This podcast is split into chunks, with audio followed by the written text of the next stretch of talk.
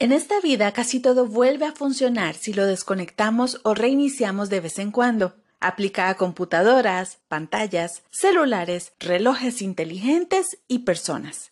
Cuando hemos estado mucho tiempo enfocados en un mismo problema, un reseteo puede ser la clave para encontrar la solución.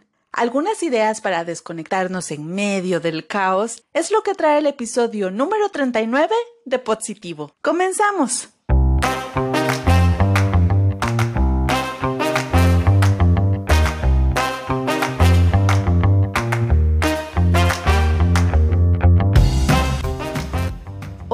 Qué alegría encontrarnos de nuevo en un episodio más desde su plataforma de podcast favorita o a través de Glam Stereo. Espero que esté muy bien.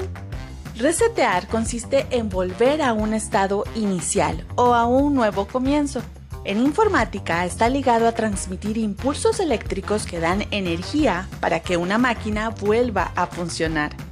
Cuando usamos una computadora, por ejemplo, hay aplicaciones que se abren y cierran todo el tiempo, y aunque a veces pensamos que ya cerramos todo, hay servicios que se quedan ocupando espacio. Eso eleva el consumo de memoria y si nunca apagamos la máquina, se produce una sobrecarga que hace que el aparato no funcione bien.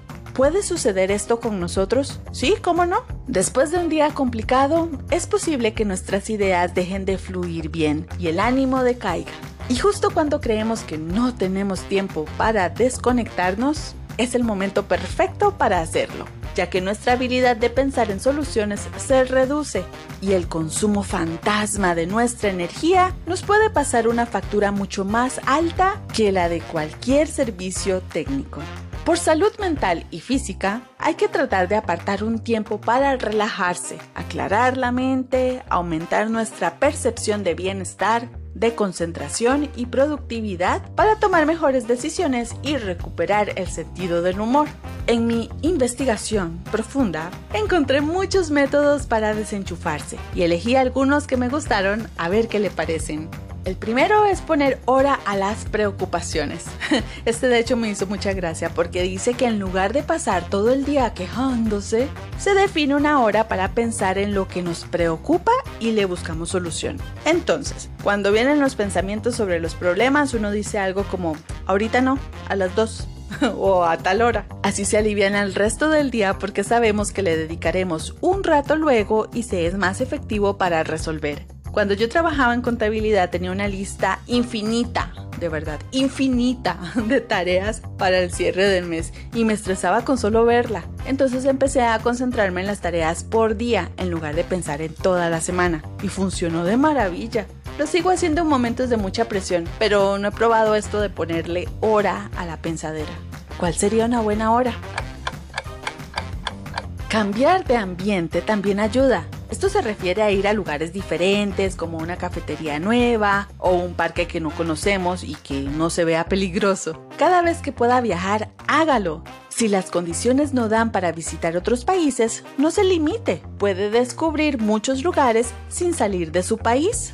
Para el día a día podemos hacer pausas entre las tareas. Dejar pasar 5 minutos entre cada una y hacer algo relajante ayuda, como respirar profundamente, hacer estiramientos y tomar agua. También sirve imitar a una palmera. ¿Y cómo es eso? Bueno, no, solo quedarse quieto en un lugar, ojalá frente a un ventilador si está haciendo calor y no hacer nada, como las palmeras. Si se siente muy agobiado por un problema, a veces compartirlo es el primer paso para resolverlo. En ese caso, la desconexión consiste en no enfrascarse en sus propios pensamientos, sino buscar un punto de vista externo que le ilumine. También puede hablar sobre un tema ajeno al problema. La cosa es socializar. Le había mencionado que un psicólogo me dijo, ¿verdad?, que socializar ayuda a que uno se mantenga joven. Yo pensaría que en realidad era la dieta y el botox, pero está bien lo de socializar. Otra es disfrutar de una actividad que requiera concentración física y mental. Puede ser que ir a una playa tranquila y asolearse después de una semana difícil no sea tan buena idea porque en medio de tanta quietud y paz va a quedarse solo con sus pensamientos, y aunque al inicio sean tranquilos, es difícil concentrarse en eso por mucho tiempo, y su propia mente lo puede llevar otra vez a los problemas que dejó pendientes el viernes. Así que en esos casos es mejor hacer actividades más físicas que requieran que la mente se enfoque como por ejemplo bucear, cocinar, bailar o salir a correr. Imagínese, desconcentrarse en esas puede resultar en una caída, una quemada, un mal paso o un ahogamiento. No, pues así sí hay 100% de efectividad en la desconexión, ¿o no? Apagar el celular es una de las invitaciones modernas que mucha gente está haciendo. Si pasa mucho tiempo revisando el teléfono y es su fuente de estrés, solo apáguelo unas horas o cuando vaya a comer o durante la noche. Hace unos años estos dispositivos no existían y éramos felices. Al permitir que la mente se relaje y no esté pendiente de mensajes, suele llegar la inspiración para resolver situaciones o crear cosas nuevas. Otra forma es consumir material que le obligue a meterse de lleno, leer un libro o ver una película. Ojalá una de superhéroes, de las que uno sabe que nada es real, pero ah, sí que entretiene ver cómo se salva el mundo, ¿verdad? Desconectar no significa rendirse. Es solo un respiro de minutos, horas o días para volver a la carga con mejor condición, una buena sonrisa y una mente clara. Y hablando de mente clara, claramente hemos llegado al final de este episodio. Gracias por ser parte de mi desconexión. Soy Lili González, le mando un gran abrazo y espero que su día o noche vaya fenomenal. Bye.